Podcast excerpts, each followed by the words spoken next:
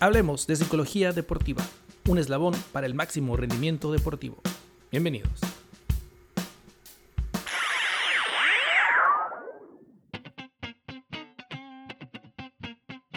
Hola, ¿qué tal? Les saluda la maestra Tania López desde Monterrey, Nuevo León. Bienvenidos a otro episodio de Hablemos de Psicología Deportiva, un eslabón para el éxito.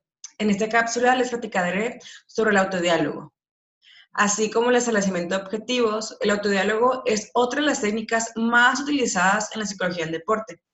Se le llama así a la conversación interna que se tiene a la hora de competir o entrenar. En esta conversación o pensamientos se interpretan sentimientos, percepciones, juicios y creencias que influyen sobre la conducta del deportista. También muchos atletas utilizan el autodiálogo para darse autoinstrucciones y ánimo a sí mismos se pudiera dividir en dos, en negativo o positivo. El negativo son las críticas que perjudican el rendimiento y el positivo frases o auto, autoinstrucciones que construyen la autoestima, la motivación y la concentración. Un autodiálogo negativo pudiera ser el no puedo, el yo estoy cansado, ya no quiero estar aquí. Y el positivo es yo puedo, yo he entrenado para esto, yo estoy listo. Otra clasificación del autodiálogo es, que es el instruccional y el motivacional. El primero tiene que ver con la mejora de movimientos motores. Por ejemplo, en un levantamiento, jala más los hombros o en el fútbol, pega con el empeine.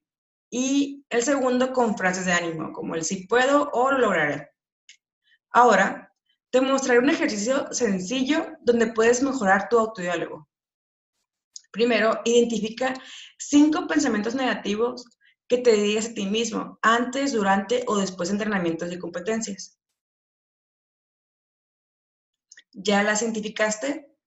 Después, busca dos pensamientos positivos alternativos por cada pensamiento negativo y que estos estén en presente, inicien en yo, o sea, que estén en primera persona y que sea totalmente positiva, evitando la palabra no. Por ejemplo, un pensamiento negativo no puedo. Sus alternativas positivas pudieran ser yo puedo o yo soy capaz. Otro ejemplo, el pensamiento negativo siempre la fallo. Sus alternativas positivas pueden ser yo soy preciso, yo lo tiro bien.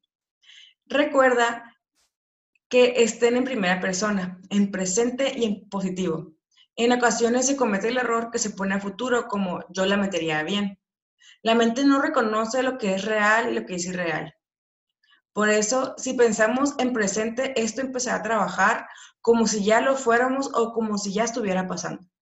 También no esperes que de la noche a la mañana, con tus nuevas frases, ya empieces a pensar en positivo, en automático. Se debe practicar, se debe entrenar, como cualquier otro movimiento nuevo.